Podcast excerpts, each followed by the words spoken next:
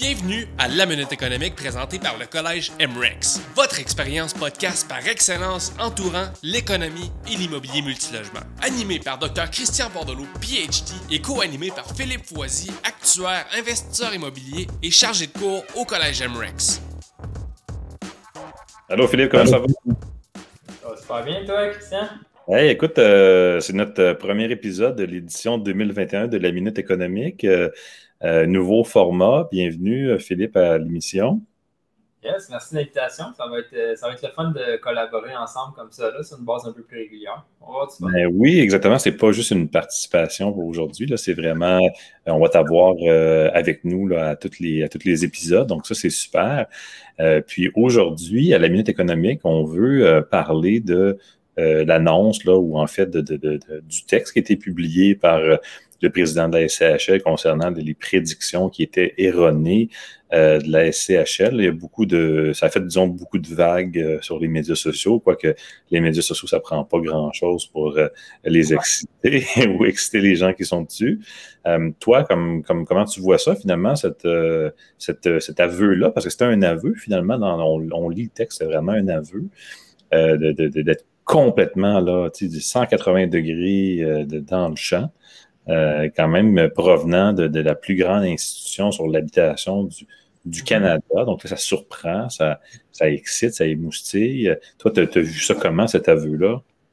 Euh, moi, je dirais, tu sais, puis justement, dans, dans ma profession, on passe notre temps à faire des hypothèses, des prédictions, tu sais, comme actuaire. Euh, on s'est déjà fait mettre sur le dos dans le temps que quand les taux d'intérêt descendaient puis les régimes de retraite sont devenus underfunded, là, ben, c'est à faute des actuaires, on mal prédit. Fait que, tu sais, je suis habitué de voir. Vraiment, je suis habitué de voir du monde se tromper parce qu'on le dit souvent, quand on fait des hypothèses, on va se tromper. Ce qui est quand même curieux de la SCHL, puis moi, je crois que c'est bien. Tu sais, ma perception, je crois que c'est bien qu'ils aient fait leur meilleur culpa parce que quand tu te trompes, comme tu dis, vraiment beaucoup comme ça, je crois que c'est quand même simple de dire OK, on, l'a échappé. on, l'a échappé, on s'est trompé. Euh, mais dans le fond, après, c'est toujours de comprendre. Moi, c'est pas ça m'a pas surpris. Là. ils ont fait une prédiction, puis je crois qu'à ce moment-là, de quand ils l'ont fait, ça invitait quand même à la prudence parce qu'on vivait des moments d'incertitude comme, comme ça faisait longtemps qu'on n'avait pas vécu. Puis il y avait toutes sortes de choses qui auraient pu se passer. Fait que là, c'est facile quand on voit l'année qui vient de passer, puis qu'on sait tout exactement ce qui s'est passé, comment que les marchés ont évolué, comment que l'immobilier a finalement fleuri. là, c'est facile de second guesser et de dire. Euh, OK, ils se sont trompés vraiment, mais quand on se place du point de vue de où ils partaient, de ne pas savoir qu'il y avait une intervention gouvernementale, je crois qu'il ne faut pas non plus abuser, puis comme quasiment pas. On ne peut pas accuser les gens là-bas d'incompétence parce qu'ils se sont trompés dans une, dans une prédiction. Puis eux autres, ils le font en fonction au Canada complet. Nous, on voit le Québec. Parfait. Je crois que c'est juste, comme d'habitude, c'est c'est bien pondérer sa, sa, réaction à ça. Là. Ils se sont excusés en plus. Mais euh, fait que euh, non, c'est ça. Pour moi. Euh, il y a des gens qui voyaient dans ça plus que une simple erreur, qui avait un peu comme un, un pattern. on se rappelle l'été passé, là, de, mémoire, c'était autour du mois de, de juillet. donc, la SHL est sortie avec des nouveaux guidelines pour le multi. puis, ça a eu vraiment un, un effet important sur, euh, sur le marché, de, sorte à ce que, ben, sur le résidentiel aussi, là, et euh, ça a eu un impact important parce qu'ils ont perdu beaucoup de parts de marché. Euh, la compétition, donc Canada Guarantee, Genworth n'ont pas suivi, n'ont pas emboîté le pas. Et là, la SHL se, publiquement se disait extrêmement surprise de ça et à un moment donné, on a même senti une mini panique en disant non, non, revenez vers la SCHL, revenez vers la SCHL, même si on est plus cher parce qu'on est important. Euh, euh, euh, et là, on voit aussi au niveau de, du marché, la prédiction aussi qui était complètement erronée. certains voiront là peut-être, vont peut-être voir là quelque chose qui est un petit peu plus profond qu'une simple erreur. Est-ce que c'est un quelque chose où on pourrait lire peut-être un, certain conservatisme, une certaine position idéologique par rapport au marché, ou est-ce que c'est simplement des économistes qui font des erreurs euh, certains vont dire ça sur Internet. Tu t'en penses quoi de ça? Euh, ben, c'est une opinion personnelle rendue là. Puis je n'ai pas été comme exposé à la SCHL comme toi, tu l'as été de l'interne. Mais de l'extérieur, avec mon background, je crois quand même qu'il y a un conservatisme qui est là, quand même assez euh, un conservatisme agressif. Ils sont agressifs dans leur conservatisme, mais il y a quand même un, bon conservatisme. Je pense qu'on le voit depuis des années. Il y a toujours eu la, fameuse peur de la surchauffe à Toronto puis Vancouver, puis ça fait des années avec les ratios canadiens, parce que ça reste des indicateurs qui sont au rouge, puis que c'est souvent un bet sur ben, ça va continuer à bien aller, l'économie va continuer à grossir, fait que cette chose-là va pas exploser, comme cette fameuse surendettement des Canadiens ou quoi que ce soit. Euh, puis on, on, on, vit depuis, euh, depuis cinq, les dix dernières années, je dirais, parce que moi en 2010, je me rappelle, euh, je travaillais à la survivance à Saint-Hyacinthe, puis on checkait les taux d'intérêt, les longs termes 30 ans qui descendaient, puis pour un assureur, c'était la fin du monde, là, comment que ça descendait. Puis ça reste qu'un environnement de taux bas comme on le vit aujourd'hui, ça fait peut-être juste 10 ans, puis ça a eu ses répercussions sur les marchés immobiliers. Puis je comprends la SCHL d'être conservateur puis prudent dans cette approche-là, parce que quand tu apprivoises un animal, tu as besoin quand même d'être prudent là-dedans. Fait que oui, il y a un conservatisme, mais je pense qu'au Canada, ma lecture du système bancaire, puis la SCHL, puis comme nos institutions, ça reste qu'on a un système conservateur à la base qui nous a bien servi dans le passé. Euh, la crise de 2008, quand elle est arrivée, les États-Unis, ça a fait mal. Au, Canada, ça nous a fait mal à cause de aux États-Unis, mais nos banques étaient bien fondées. Nos banques avaient déjà des, ratios euh, de solvabilité euh, très forts. Fait je pense que c'est un conservatisme qui est quand même dans le système bancaire au Canada. Ça, impacte la SHL par la banque, mais ce n'est pas une mauvaise chose du conservatisme. Souvent, c'est quand, que, quand tu as besoin de te faire des marges, tu es conservateur pour quand que ça va mal, pouvoir avoir un peu d'air pour respirer. C'est, même comme actuel, nous, c'est le même qu'on voyait ça. les années de gros profit dans les compagnies d'assurance, euh, alors que le PDG voulait en déclarer le plus possible, ben, il y avait du monde, qui, puis les acteurs dans leurs hypothèses, ils en profitaient souvent pour être un peu plus conservateurs, se pogner des, réserves, puis tout de plus. Comme ça, quand ça va mal, puis que les profits seraient plus bas, on aime ça, les choses smooth dans la vie d'être humain. Ben, conservatisme, c'est à ça que ça sert, à se monter les choses. C'est conservateur, la SHL, puis ça, c'est ma vie de l'extérieur comme actuel. Tu sais, je t'ai dit un peu comme le conservatisme, comment que je voyais ça, c'était quand les bons moments, mais sais, moi, ça m'a souvent intéressé de voir, tu sais, toi, tu as été à la SHL, tu as été de l'intérieur, fait qu'il y a quand même un aspect politique à tout ça. Toi, de l'intérieur, c'est comment que c'est comment que tu as pu vivre ça, puis c'est quoi ta vision, justement, de ce fameux conservatisme-là que moi, je perçois de l'extérieur, mais toi qui été de l'intérieur, c'est comment tu vois ça un peu? Oui, c'est sûr que tu sais, je ne peux pas parler de ce que j'ai vu à l'intérieur. donc là, d'aujourd'hui, en étant à l'extérieur, puis je regarde ça, j'ai l'impression qu'évidemment, il y a euh, euh, une, certaine forme d'idéologie dans la nature des, interventions, puis de comment euh, l'organisation se positionne. c'est pas nécessairement, tu sais, on aime penser qu'il y a des armées d'économistes qui font de grandes études, puis ensuite on se positionne malheureusement, des fois, euh, on se positionne avant même d'avoir des, résultats dans la vie. Donc, euh, il y, a, une certaine, on sent une certaine, euh, moi je le dirais là, une certaine idéologie dans, dans la façon dont les choses se font. Puis c'est pas plus vrai aujourd'hui que dans le passé. les institutions sont souvent influencées par euh, les différents partis politiques qui sont en place, les mandats de la haute direction, quand est-ce qu'ils sont renouvelés, puis euh, les gens veulent, veulent poursuivre, veulent rester euh, souvent, et puis vont s'arrimer un peu avec ce qui se passe au niveau plus politique, parce qu'à la fin de la journée, ça reste le, conseil privé qui, qui, qui, fait les nominations et le conseil des ministres. Donc, il y a une forme de, une forme d'alignement qui se produit. Puis ça, ça a été documenté dans les recherches empiriques de toutes les, les types de sociétés de, la couronne ou des, les, agences ou les quangos qu'on appelle. Euh, mais on, je pense qu'on peut le voir, d'avoir. Moi, je pense que, tu sais, lorsqu'on pense à la prédiction sur le marché, bon, euh, euh, de bonne foi, quelqu'un pourrait dire je me suis trompé. puis évidemment, on a quand même des armées de, gens qui étudient ça et qui regardent ça, mais nonobstant, on peut se tromper. au niveau de les changements qu'il y a eu l'été passé, là, on, sent vraiment la saveur là, idéologique parce que je n'importe quel petit modèle euh, euh, de, de, duopoly ou d'oligopoly, euh, petit modèle vraiment, là, disons-le, disons le petit modèle QQ là, que, tu enseignes au baccalauréat, je aurais prédit ce qui s'est passé. C'est évident que la compétition n'allait pas nécessairement suivre et là, tu allais perdre des parts de marché. Donc, ensuite, de sortir et de s'en surprendre publiquement, c'est un peu comme si y a une, concurrence féroce euh, au niveau des, petites camionnettes F-150, euh, GMC 1500 et puis Dodge Ram 1500. Et là, soudainement, Ford augmente ses prix de 25% pour la même camionnette.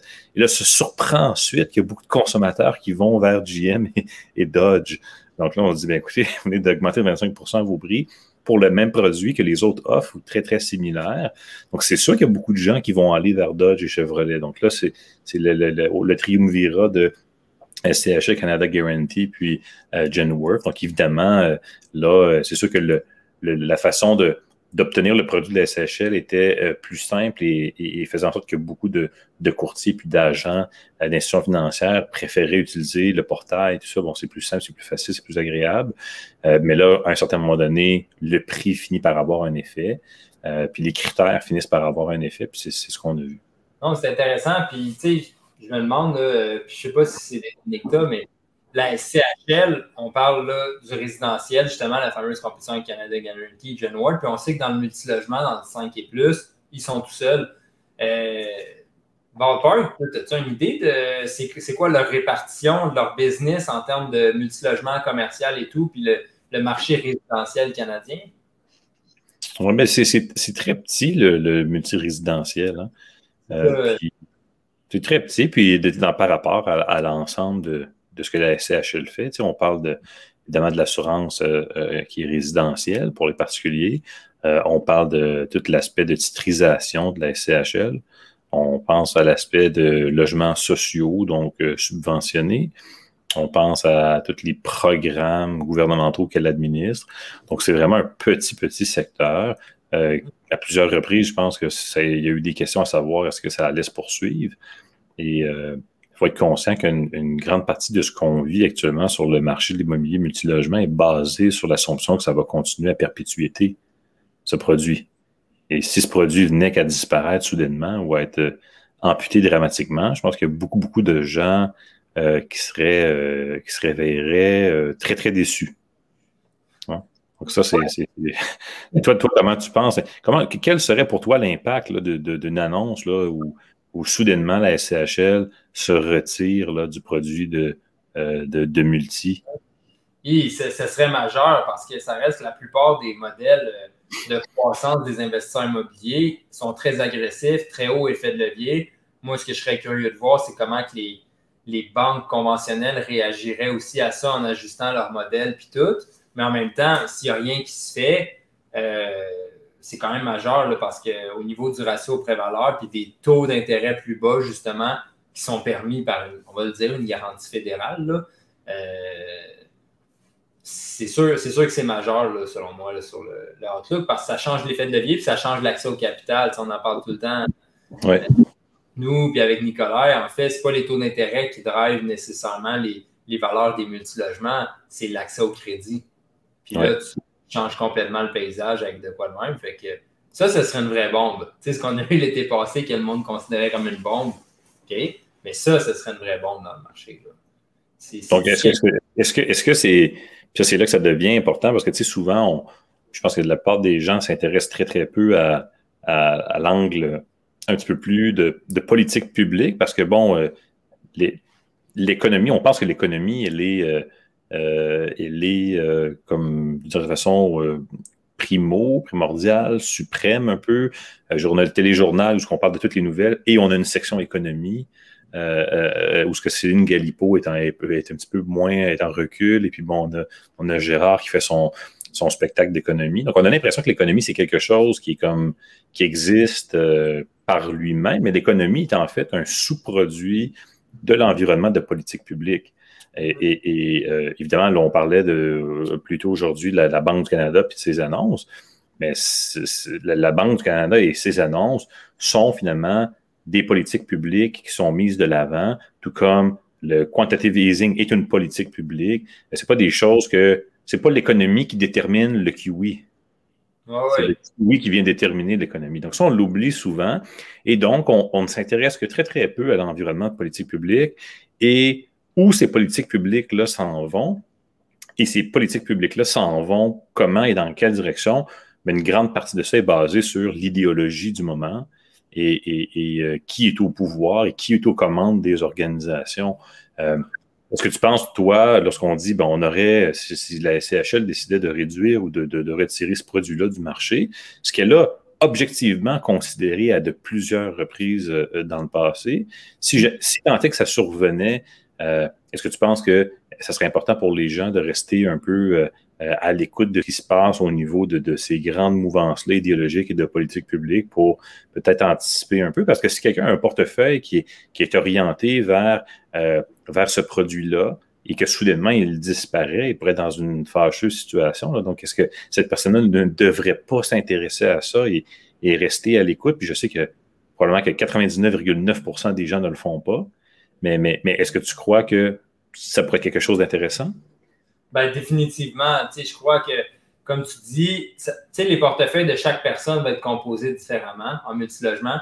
Puis il y en a qui vont être plus dépendants du modèle SCHL. à un moment donné, quand tout ton portefeuille est basé sur je refinance SCHL, puis même la, on pourrait aller loin, euh, même la construction neuve, ce serait quoi les impacts sur la construction neuve de sortir le financement SCHL, parce que ça, c'est un modèle d'affaires qui dépend complètement du financement de sortie SCHL, c'est bien celui-là. Là. Tout à fait. Les prêts, c'est ridicule comparé à. Même l'impact que ça aurait sur les mises en chantier, puis la quantité de logements qui sont mis sur le marché. Oui. Est-ce qu'on pourrait penser que, ça, ça, aurait même un, un, impact, dans le fond, s'il y a moins de mises en chantier sur le neuf, quel impact ça aurait sur, euh, sur le, le multilogement usagé, puis les stratégies des gens qui font des optimisations? Penses-tu que ça serait bénéfique pour, euh, pour ces gens-là ou ça les, les affecterait plus qu'autre chose? S'il y a moins de mise en chantier de neuf? Ben, techniquement, s'il y a moins de mise en chantier de neuf, très instinctivement, je dirais qu'il va y avoir moins de compétition, puis il va y avoir, tu sais, comme tout le monde qui rentre, puis là, tu as, une compétition, fait que ça pourrait driver des, des prix. Euh, des prix à la hausse, là, puis créer une genre de rareté. Fait puis là, c'est là que je pense que, comme tu dis, la, SCHL, c'est quand même, euh, mettons qu'on dit que c'est un certain pourcentage élevé politique. Euh, c'est là que probablement avant de prendre une décision de même, puis comme tu dis, l'on prend considérer dans le passé, puis pendant qu'à chaque année ou deux ans, ça revient sur la table, qu'est-ce qu'on fait avec ça? Euh, ça reste qu'il doit, il y a des conséquences concrètes là, à ça. Puis surtout, moi, ce que le, secteur que je le vois le plus, c'est dans la construction de neuf. Là. Euh, Mais d'ailleurs, c'est en partie dans, la mini, mini, euh, que les mini bombes que les médias sociaux ont, nommé de l'année passée, de l'été passé, euh, avec les, directives là, qui étaient de, ne pas pouvoir finalement répartir les, au refinancement l'équité. Et on a vu finalement, il y a eu un, certain recul dans, dans, le zèle d'application de la directive, mais la directive n'a pas été euh, euh, élidée. Donc, il y, a eu un, certain recul dans le zèle d'application, mais ceci étant dit, euh, ça, ça a un impact aussi qui est très, très important. et c'est là que c'est intéressant parce que l'idéologie, d'une certaine façon, derrière ça, ou même une, une, certaine théorie économique qui voudrait que en, allant réduire cette capacité-là des acteurs de, de, sortir finalement des équités au refinancement, que ça allait refroidir les marchés. En fait, ce que ça fait, c'est que ça réduit hein, l'offre globale de logement parce que là, les incentives deviennent peut-être trop bas pour euh, décider d'aller de l'avant avec des projets d'investissement. Et lorsque l'offre réduit, bien là, il y a une hausse des prix des, des, loyers qui sont déjà existants, qui amène une surchauffe avec une baisse du taux d'inoccupation. Et là, finalement, on vient créer euh, une, une, deuxième surchauffe dans un autre secteur, qui soit l'optimisation de ces logements-là. Euh, donc là, ça, on, voit qu'il y a peut-être une... Je ne sais pas à quel point on maîtrise bien les interrelations. On semble euh, des fois appuyer un peu comme quelqu'un qui est dans un cockpit d'avion, là, puis qui reprend le contrôle après que le, pilote ait perdu connaissance, puis là, on ne sait pas trop appuyer. Ben, je vais acheter le, bouton rouge ici, j'appuie, ah, ça entraîne une surchauffe dans d'autres secteurs. Donc, je vais, je vais arrêter d'appuyer sur ce bouton-là. Donc, euh, je ne sais pas à quel point on dirait des fois que euh, on anticipe bien ça. On veut poser des gestes, faire des conférences de presse, euh, puis faire des grandes annonces, mais à quel point on dirait le, le geste est réfléchi. puis semble y avoir dans le marché une une, disons, un, son de cloche qui est assez uniforme par rapport à l'impact de ces mesures-là. toi, toi, tu l'as-tu ressenti sur le marché? Parce que tu es quand même es actif sur le marché, donc ça a-tu un impact pour toi, ça? L'affaire de retrait d'équité? Oui. L'as-tu vécu à date ou non? Non, moi, je ne l'ai pas vécu. Je suis pas, justement, moi, je suis un de ceux que leur modèle d'affaires n'est pas vraiment basé strictement sur la SCHL. Ma philosophie personnelle, c'est plus je ne veux pas avoir besoin d'eux absolument pour faire un projet, puis je veux que ce soit du gravy parce que ça reste la SCHL, ça a toujours été très strict, puis des fois, le monde qui se mis au bat, dépendant de la SCHL, puis des fois, est imprévisible dans certains dossiers. Fait que ça, moi, c'est une raison, mais ça reste que bon, j'ai plusieurs clients, j'ai plusieurs autres investisseurs qu'on côtoie à travers le programme MREX puis tout. Euh, j'ai pas vraiment vu, comme tu dis, euh, ça a été pas mal plus laxiste dans l'application, dans ce que j'ai vu. Moi, je parle de ce que j'ai vu. Donc, euh, ça, c'est une chose. J'ai vu des impacts parce qu'il y a euh, plusieurs projets que, que, des gens voulaient lancer et que suite à cette annonce-là, parce que pendant un certain temps, c'était pas clair à savoir quel allait être le zèle. Il a fallu que Exact. On voit, voilà, on voit un certain dossier, certains dossiers passer pour que là, finalement, les gens réalisent, bon, OK, ça va être ça, finalement, le tempo. Puis, entre-temps, la SHE était sortie de revenir, revenir, revenir, on a besoin de vous. On est une grande institution canadienne, on est important. Euh, mais euh, il y a plusieurs projets, finalement, qui, pendant ces deux, trois premiers mois-là, suite à l'annonce, euh, en plus que là, ça se superposait à une incertitude covidienne, euh, donc, il y a plusieurs projets finalement qui n'ont pas vu le jour. Euh, moi, j'ai été témoin de ça personnellement. Je, les ai vus, ces gens-là, euh, mettre sur la glace leurs projets. le temps que tout ça. Donc là, on, parle déjà comme de mise en chantier, d'offres de, de logement qui ne sont jamais apparues. Puis on a vu certains dossiers qui, justement, comme tu disais, devenaient un petit peu plus un petit peu plus sporadiques au niveau des décisions, puis des projets qui avaient été préapprouvés 40 ans, qui tout d'un coup ne le sont plus, puis le modèle économique ne fonctionne pas, puis c'est des centaines et des centaines de, de, de, logements, finalement, qui, qui, qui dans, dans, dans, un contexte où certaines de ces municipalités-là euh, euh, vont voter des résolutions dénonçant la crise du logement. Et, et, d'un côté, la SHL annonce des programmes de, plusieurs milliards de dollars pour créer du logement euh, social. De l'autre côté, vient réduire ça. Il y a des centaines de logements qui ne verront pas le jour. Donc, il y a, euh, des fois, on a l'impression justement qu'il n'y a pas une une, grande cohérence. Là. Euh, donc, on, s'attendrait à une plus grande cohérence parfois en regardant, en regardant ça. Ouais. Je suis d'accord avec toi, puis c'est là que ça montre aussi comment c'est complexe là, comme environnement. Mais après, c'est ça, c'est l'aspect de la cohérence, c'est pas important parce que moi, je me trompe, la CHL, une de ses missions, l'accès à du logement. C'est comme un peu de, ben, de, créer un environnement au Canada que, que tu as des bons logements de bonne qualité, ainsi de suite. Puis je pense que c'était un petit peu une partie de l'esprit de leur guideline de l'été passé. Probablement encore là, il y a toujours des effets collatéraux, mais le but du retrait en équité d'enlever ça, c'était d'encourager qu'il faut que tu réinvestisses dans le parc. Il faut, que ton argent, tu le laisses investir dans l'immobilier pour améliorer la qualité. Moi, c'est une, des façons que je l'avais perçu. Mais après ça, comme tu vois, il y a comme toutes sortes de, collatérales, des décisions collatérales, même le fait qu'ils considèrent considérer se retirer. C'est romantique dans le sens où, c'est une vision romantique où euh, on va vous enlever la possibilité de retirer votre équité et vous allez le laisser dans un futur parc. Et là, les gens se disent, euh, ben, peut-être que moi, ça ne me convient pas, ça. Peut-être que moi, je suis prêt à prendre une chance sur ce projet-là. Je suis prêt à prendre des gros risques, mais je veux pouvoir reprendre mon argent ensuite. Donc, sinon, je ne vais pas prendre des gros risques. Et, et, dans un marché qui est de plus en plus risqué, de par d'autres politiques comme les politiques provinciales, par exemple, euh, avec la, ben, maintenant le tribunal du logement et tout ça, et la difficulté d'obtenir des loyers, les coûts de construction qui sont en hausse, les risques sont importants. Les gens, beaucoup, vont sous-estimer les risques que les, entrepreneurs prennent. Et à la fin de la journée, je veux dire, si euh, euh, le gouvernement décide, lui, de construire des logements à fort coût, on a vu dernièrement, je ne sais pas si tu as vu l'annonce de logements, là, il était combien de, centaines de milliers de dollars la porte? Tu te rappelles-tu?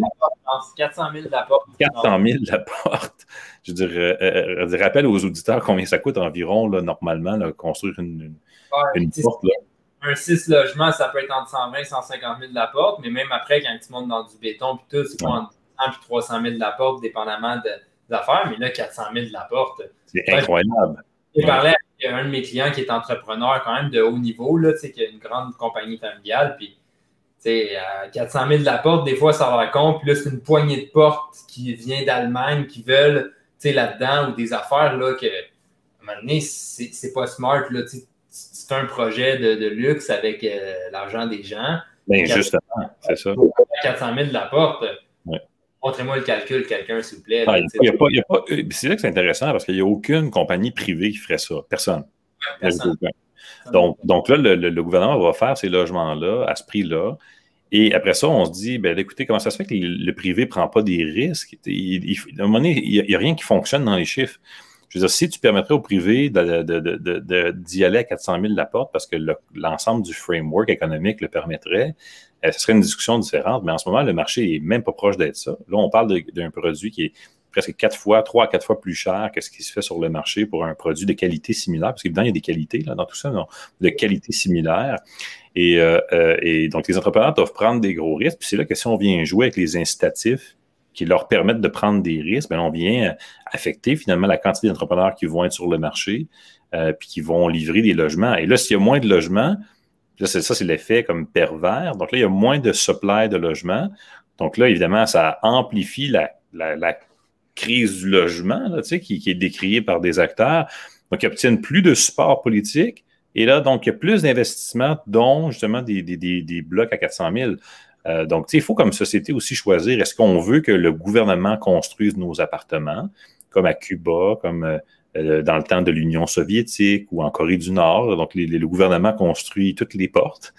Ou, est-ce qu'on veut que le secteur privé construise des, habitations pour la, clientèle qui est euh, normal de marché et que les gens, évidemment, qui n'ont pas accès au marché euh, puissent avoir des habitations, que ce soit à travers un système de coupons qui serait euh, privilégié par les théories économiques ou que ce soit d'une façon subventionnée, comme on a une certaine frange actuellement de la population qui sont dans des logements subventionnés. Mais chose est certaine, on peut pas, on peut pas demander aux entrepreneurs de euh, euh, augmenter la quantité de logements lorsque d'un côté, on les empêche de, mettre les loyers qui sont requis, euh, puis on les contraint lourdement. De l'autre côté, on leur enlève des incitatifs économiques de prendre des risques. à un moment donné, ça ne fonctionne pas. Là.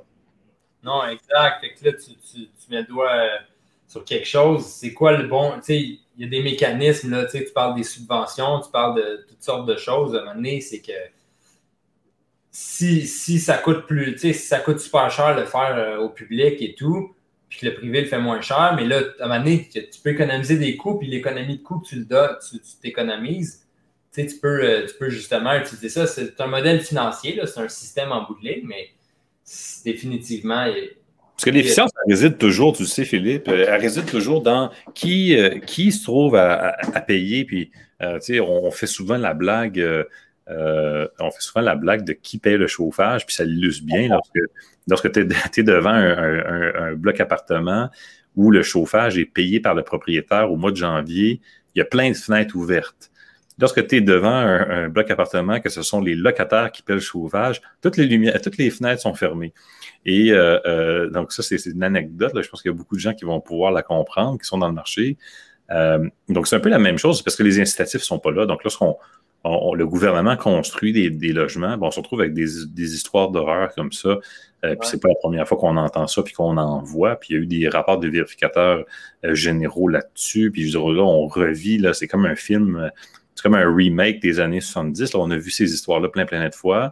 Il y a, les incitatifs sont pas là. Euh, on le voit avec des dépassements dans des, constructions d'hôpitaux, dans des constructions de toutes sortes d'affaires, chum, cusum, euh, name. Euh, donc, les incitatifs sont pas là. Lorsque c'est l'entrepreneur qui construit, c'est un privé qui construit, il y a un intérêt à ce que chaque sou, chaque dollar, je dirais, écoute, si chaque, il y a une attention, là, il y a une je dirais même une obsession finalement à, économiser pour que le produit soit le plus efficient possible parce que il a en tête justement le moment où il va se refinancer, le moment où il va euh, louer l'immeuble, le moment où il va être en détention et il se dit plus j'ai été efficient, plus j'ai économisé, plus ensuite je vais avoir un avantage. cet avantage va me permettre soit euh, euh, d'accomplir d'autres objectifs ou d'augmenter mon parc ou d'amener d'autres logements sur le marché. Euh, alors qu'au niveau du public, ça n'existe juste pas. Il n'y en a pas d'incitatif. En fait, même plusieurs des acteurs qui sont là-dedans vont avoir euh, un intérêt à faire durer à augmenter justement les, poignées de porte euh, allemandes ou les, trucs suisses dans, les logements. Puis on se retrouve avec des prix exorbitants qui sont, qui c'était comme la blague pendant quasiment une semaine sur les médias sociaux. Là, tout, le monde, tout le sur le marché riait de ça. Ça n'a aucun bon sens. Jamais vu ça. Non, non, c'est ça. La réaction a été la même parce que on est tous sur le terrain. Puis moi, personnellement, je ne construis pas le multi, mais je suis autour de de, gens qui en construisent, puis on le sait tout, ça coûte pas ça, là, un projet là, comme ça. il, y a, de l'argent qui se perd quelque part, ou il y a du monde qui se gâte en chemin, ou il y a des idées de grandeur, il y a, quelque chose qui se passe, mais même nos unités de luxe, nos condos de luxe qu'on bâtit, c'est pas, pas 400 000 d'apport que ça coûte. Là. Fait qu'il y a toutes sortes de toutes sortes de choses comme ça. mais tu as, raison, les incitatifs, dans un système, là, les incitatifs puis l'alignement des incitatifs, c'est de la base. C'est ça qui fait que tu vas aller chercher cette fameuse efficience-là. super, merci Philippe d'être venu à cette euh, première édition de la Minute économique. On a eu la, chance de discuter des, incitatifs économiques de la SCHL, puis de, des politiques publiques, puis tout ce, qui se passe. On, on commence à un, un, niveau un peu macro finalement en 2021, puis ensuite on va aller creuser dans différents euh, secteur justement de l'activité économique. Euh, bon, on essaie évidemment de verbaliser ça. Tu sais, pour les gens qui se joignent à, nous pour la première fois, le but est vraiment d'essayer de, de parler d'affaires très, très compliquées dans un langage très, très simple pour que ce soit accessible à tout le monde. Euh, donc, euh, on, on, fait attention à ce niveau-là. Et puis, on se revoit là, dès la semaine prochaine. Euh, je pense qu'on va parler du, du bois la semaine prochaine, Philippe. Oui, exact. Le fameux 2 par 4. Le fameux 2 par 4. Puis la feuille. La feuille de 4 par 8. À bientôt, Philippe.